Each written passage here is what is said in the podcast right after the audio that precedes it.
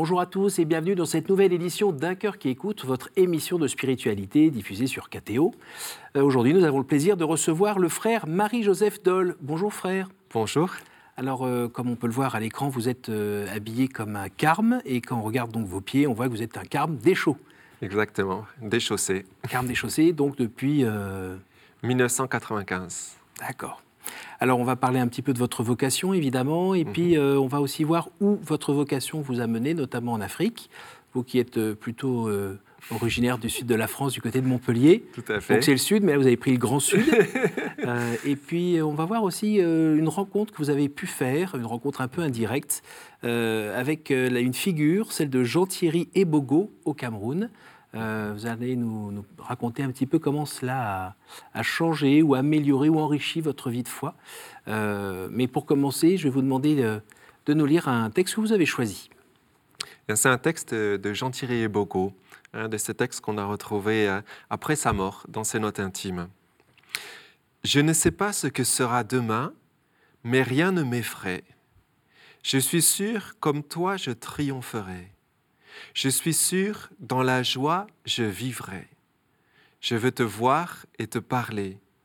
Je t'ai dit ce que je n'ai dit à personne d'autre. Je t'aime plus que tout, plus que moi-même. Je ferai tout pour toi, pourvu que je te vois. C'est un texte que vous auriez pu écrire vous-même, non? Je, je ne sais pas si j'aurais écrit. Moi, en tout cas, je me, je me retrouve profondément dedans. Et C'est un, un poème qui est long, je n'ai lu qu'un un extrait, qui s'intitule À mon ami intime, qui est évidemment le Christ, hein, Jésus, pour, pour Jean-Thierry, qui, qui était religieux carme des chauds, hein, comme moi. Et euh, c'est un texte qui me touche profondément quand je sais qu'il l'écrit juste avant que sa maladie se déclare qu'il va l'emporter à 24 ans et qu'il vivra profondément ce qu'il dit, je ferai tout pourvu que je te vois. Et ces derniers mots, d'ailleurs, hein, au moment où il mourra à l'hôpital à Legnano en Italie, quand on l'a rapatrié pour essayer de le soigner, c'était euh, comme il est beau Jésus. Il regardait l'icône de Jésus miséricordieux avec les, rayons de lumière qui sortent. hein. Comme il est beau Jésus, combien de lumière, combien de lumière. Et il est entré dans le coma, il est parti comme ça. Donc c'était ce grand désir de voir, de voir Jésus. Et euh, moi, ça me touche de voir que ce jeune pouvait écrire ça avec une force euh, de- de- qui rejoint à la fois sa vie, mais dans un contexte qui était difficile, euh, tant euh, dans- dans son pays, dans l'Église, dans notre ordre à, à ce moment-là, et de voir qu'est-ce qu'il a pu vivre à ce moment-là. Moi, ce qui m'a profondément touché, c'est de voir le, le connaître la réalité de la situation et de voir a posteriori ce qu'il avait écrit et que personne n'a lu à la même date. Ouais, Ça, c'est particulièrement fort. Alors, petit détail, vous ne l'avez jamais rencontré Non, Non, vous étiez pendant ce rencontré. temps-là à Montpellier en train de... on était dans deux pays différents à ce moment-là, et donc on n'a jamais eu l'occasion de se croiser, même si on était contemporains à un certain temps. Alors, si on revient un petit peu euh, au début de l'histoire, vous êtes né euh, à Montpellier il y a quelques années, euh, et vous avez grandi dans une famille qui était plutôt amie de Jésus? Oui, oui, une famille catholique. Euh, J'ai reçu euh, la foi sur les euh, genoux de ma maman avec la miche de pain, comme on faisait. hein, donc, vraiment, j'ai été, j'ai été nourri dans, ma foi par, mes- par ma famille. oui. Vous nous avez fait une petite crise au moment de l'adolescence quand même? Pas vraiment, euh, non. C'est resté euh, dans la continuité. J'ai ressenti le, le début de mon appel à, à l'âge de 9 ans, quand j'étais louveteau, avec euh, une figure d'un prêtre euh, plus ancien, en me disant plus tard, j'aimerais être comme lui. On était un certain nombre de petits garçons à avoir réagi, et mais moi, c'est resté. D'autres autres ne sont pas. Vous vous souvenez particulièrement de ce qui vous avait euh, plu ou attiré chez lui, dans son comportement? Il y avait, non, je ne me souviens pas exactement, mais je m'étais dit, il y a quelque chose dans ce prêtre qui, c'est ça que j'aimerais le vivre. Mais c'était vraiment jeune, jeune. Ce qui m'a attiré beaucoup plus après, c'est au cours d'un, d'un camp de l'eau vive euh, avec le, père, de Monténard. Euh, là, dans la chapelle, j'avais euh, 16 ans, euh, 15 ans et demi, 16 ans. Euh, dans la chapelle, je me souviens très bien, avec les frères de Saint-Jean qui étaient là en train de prier. On, on- on priait, je ne savais pas ce que c'était, mais c'était l'oraison, une prière Mhm. silencieuse avec juste le tabernacle éclairé. Et j'ai profondément entendu en moi, mais sans, sans voix de parole, hein, euh, le Seigneur qui me disait Veux-tu? Et plus je répondais oui, je répondais oui au fond de mon cœur, plus je trouvais une joie tellement immense qu'à la fin, quand dans la journée, je me souviens, j'ai fait le tour de tous les prêtres indiquant en disant maintenant, c'est bon, je veux me donner ma vie au Seigneur. il y avait eu déjà tout un accompagnement avant, hein, mais ça a été un épisode marquant. À 16 ans. Oui. Après, il y a eu des questions, effectivement. Je n'ai pas eu une crise à la fois, mais des questions sur ma, ma vocation, oui, parce qu'il y a eu la tentation forte de se dire est-ce que c'est vraiment ma voie? Mhm. Est-ce que je ne suis pas appelé au mariage? Est-ce que je n'aimerais pas aussi avoir des enfants? Est-ce que j'aimerais bien avoir une situation? Et, et, tout ça est devenu même particulièrement fort parce que j'ai attendu six ans avant de pouvoir entrer au Carmel étant donné que je ne savais pas trop où je voulais aller, j'avais pris une filière scientifique et dans mhm. le jeu des concours qu'il y avait à l'époque, je suis entré dans une école d'ingénieur. Et vous avez fait la formation complète et, le frère qui m'accompagnait, qui est mort maintenant, qui était mon père maître, m'a dit pas question d'entrer avant la fin.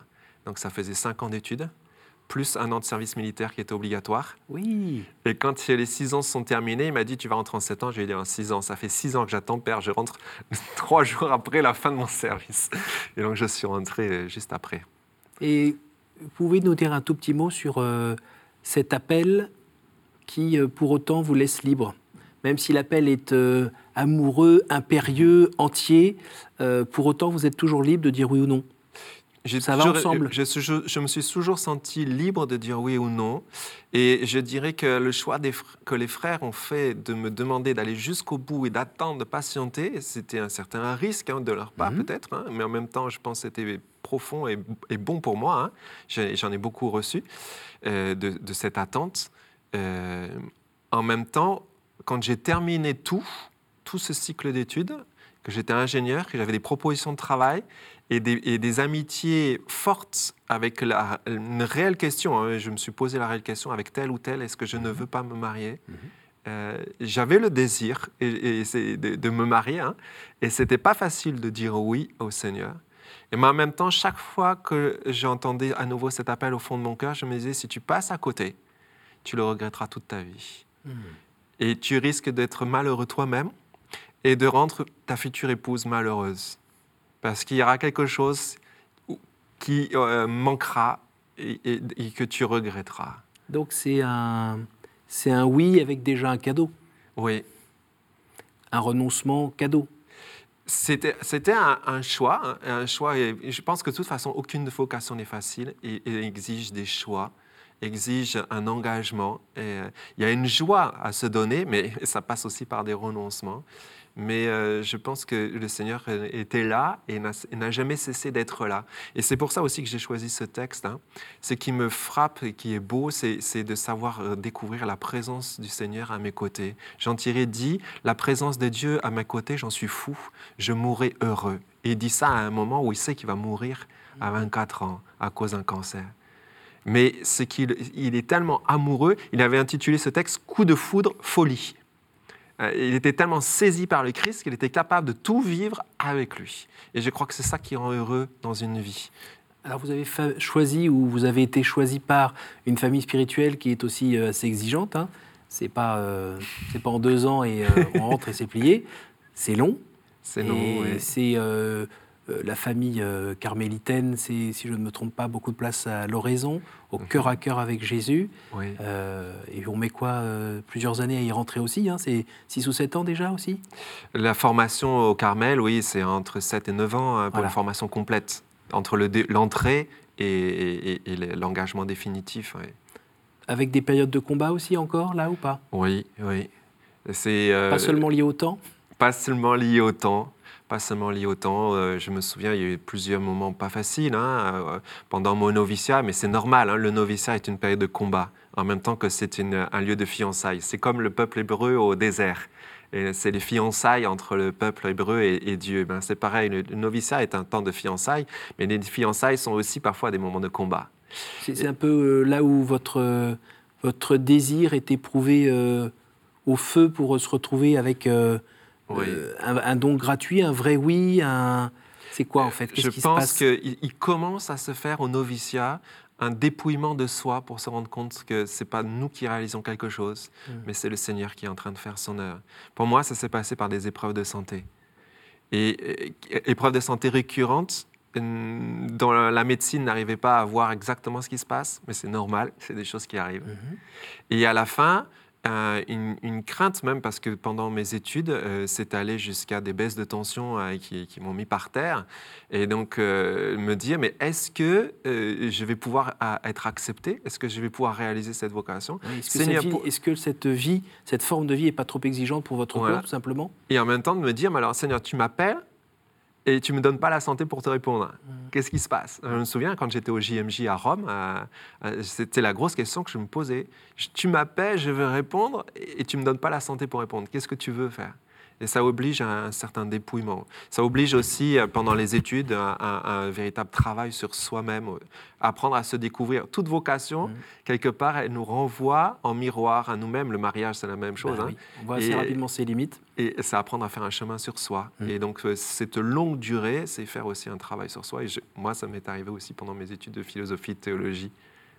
Mmh. Alors après, dans votre parcours, si on peut dire, je ne sais pas si c'était pour des raisons de santé, mais euh, on vous a orienté plutôt euh, vers le plein sud alors non, pas du tout. Non. Et ça a été la grande, grande surprise pour moi. Je m'y attendais pas. Quand je suis entré chez les frères, il n'y avait pas de, fondation en Afrique. Mmh. Et donc euh, c'est venu après. J'ai commencé à faire des voyages. J'avais jamais posé un pied en Afrique. Et euh, donc j'ai commencé des voyages au Sénégal à partir de 2004. Et en fait, en 2011, les frères m'ont demandé, euh, au cours d'une assemblée de frères, si euh, j'acceptais de partir pour aider et prendre la, responsabilité de la communauté au Sénégal. Mais le problème, c'est qu'à l'époque, on m'a posé la question en assemblée, j'avais une minute pour répondre. Oui ou non. Et en une minute, toute ma vie a basculé. Et je me souviens avoir répondu oui, mais en pleurant, parce que j'avais vraiment une vie riche, et dense euh, à, Montpellier, euh, avec beaucoup d'activités apostoliques, beaucoup d'activités chez les frères. Et d'un seul coup, c'était un, un, livre qui se ferme et un autre qui s'ouvre. C'est le vœu d'obéissance? Euh, Oui, oui. Et en même temps, je pense l'amour de l'ordre. Hein accepter de, rendre service là où le Seigneur appelle. Et je pense que aussi le Seigneur utilise ça. En même temps, hein, j'ai dit aux frères, il ne faudra jamais recommencer à faire quelque chose comme ça. Il vaut mieux le faire en dialogue que, dans, une question aussi abrupte. Donc, désormais, on ne le fait plus de cette manière-là. C'est beaucoup plus euh, maintenant dans un dialogue, une nomination. Tandis qu'à l'époque, euh, j'avais une minute pour répondre oui ou non. Alors vous êtes retrouvé au Sénégal et puis quelques années après, vous avez été envoyé aussi au Cameroun. Tout à fait. C'est là où on arrive euh, notamment avec votre rencontre, euh, votre rencontre indirecte avec euh, Jean-Thierry Ebogo. Juste avant qu'on en parle, je vous propose de regarder quelques images qui sont le fruit d'un travail documentaire que vous avez mené, avec un film où vous êtes allé rencontrer les gens, justement, qui ont raconté comment ils avaient été touchés par, par cette personne bah, qui a vécu en chrétien. Mhm. vous allez nous en dire un peu plus juste après ces images. C'est un garçon qui nous a porté en spiritualité. Quand on causait avec Jean-Thierry, c'était une nourriture pour moi aussi, quoi. Hein. À mon avis, euh, c'était un modèle. En réalité, il nous a montré un chemin qui, qui est le bon. Qui est le bon. Et depuis que j'emprunte cette voie-là, je ne me suis pas perdu. Dans ça, je le lui dois. Mais voilà un jeune qui peut montrer que la joie existe au sein de l'épreuve la plus lancinante, la plus tenante et la plus douloureuse. Euh, le Seigneur a voulu nous envoyer un message à travers son existence parmi nous. Parce que lui, étant petit comme il était, il, euh, a servi plutôt de, modèle, de foi pour nous autres. Il y a des, voix, des fois quand euh, les enfants prient avec moi, je sens la grosse voix, comme si c'était la grosse voix de Thierry. Et je sursaute. Je sais que peut-être c'est parce que je pense à lui que j'entends cette voix. L'essentiel était là. La relation avec l'ami de ma vie n'était pas touchée. Il faut souffrir, se lamenter à gardant à l'idée que c'est Jésus lui-même qui souffre ainsi avec nous. On se demande ce qu'on va dire, ce qu'on va faire. Je me suis posé toutes ces questions, mais je n'ai pas cherché de réponse car j'avais la réponse. Tout ce que Dieu fait pour moi n'est que bien.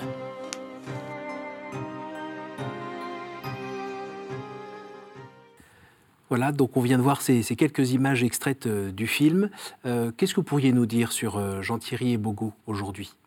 Jean-Thierry Bogo, c'est un modèle de sainteté tel que le pape François le propose dans Gaudete et Exultate, c'est-à-dire non pas des grandes figures de saints d'il y a 500 ou 600 ans, aussi important soit-il, et c'est bon pour l'Église, mais aussi savoir découvrir les saints de la porte d'à côté, des gens qui ont vécu une vie simple, il n'y a rien d'extraordinaire dans sa vie, et c'est exactement comme la petite Thérèse de Lisieux, dont les sœurs euh, se disaient, mais qu'est-ce qu'on va pouvoir dire d'elle après sa mort, et qui est pourtant la plus grande sainte des temps modernes. Euh, il n'y a rien d'extraordinaire dans sa vie, mais il y a une, une vie dans l'ordinaire vécue d'une manière extraordinaire. Il y a juste euh, maintenant euh, une dizaine, un peu plus d'une dizaine d'années, et dans, dans, un lieu précis où nous sommes et où c'est pas toujours facile. Et donc pour montrant que c'est possible là, il n'y a pas si longtemps, avec un jeune qui était camerounais. Et donc pour moi, ça me touche profondément de voir la sainteté proche. Je me souviens de son cousin, euh, Aristide, qui est maintenant euh, euh, devenu salésien de Don Bosco, qui est prêtre, qui dit Savoir que mon cousin, son procès de béatification est en cours, ça me rend la sainteté abordable, imitable, parce que je le connais, il avait ses défauts. Il y a eu des moments pas faciles parfois avec lui, et en même temps des moments extraordinaires. Et donc je me rends compte que c'est possible. C'est quelque chose que j'ai vu, que j'ai vécu avec lui. Alors ça, c'est ça qui me touche sur euh, Jean Thierry.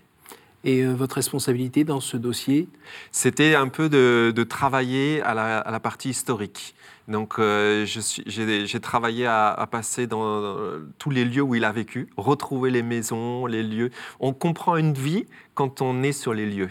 Mhm. Rencontrer les personnes qui l'ont vu, avec qui il a, il a vécu, les interroger, recueillir des témoignages supplémentaires pour avoir un peu plus d'informations sur son histoire, essayer de reconstituer son histoire, et puis de travailler à ce documentaire euh, euh, vidéo. On a fait aussi un documentaire audio, et voilà, et d'éditer un peu plus aussi ces, textes.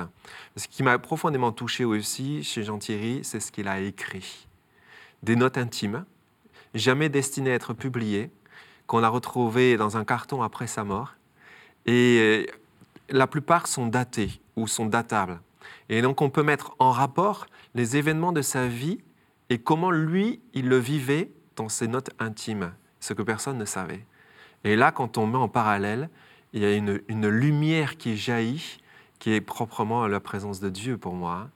Et donc ça, ça me touche beaucoup, parce qu'au départ, je me disais, ce jeune, on est en train de vouloir le proposer, on le projette, mais est-ce qu'il y a quelque chose? Mais quand j'ai lu ce qu'il a écrit et que j'ai entendu ce que les témoins ont raconté, là, je me suis, j'ai pu toucher la présence de Dieu. Le pape François dit, j'ai une certitude théologique, Dieu est présent dans chaque vie humaine. Mais là, j'ai pu toucher quelque chose de cette présence. Et puis après, même, dans cette expérience en passant pour enquêter, j'ai pu toucher la présence de Jean Thierry qui me guidait. Parce que bien souvent, j'étais seul. J'étais dans un pays étranger, les frères ne pouvaient pas m'accompagner, les, mhm. témoins ne pouvaient pas m'accompagner. Quand il a fallu que je retrouve la maison de Natal, je n'avais que des vagues descriptions.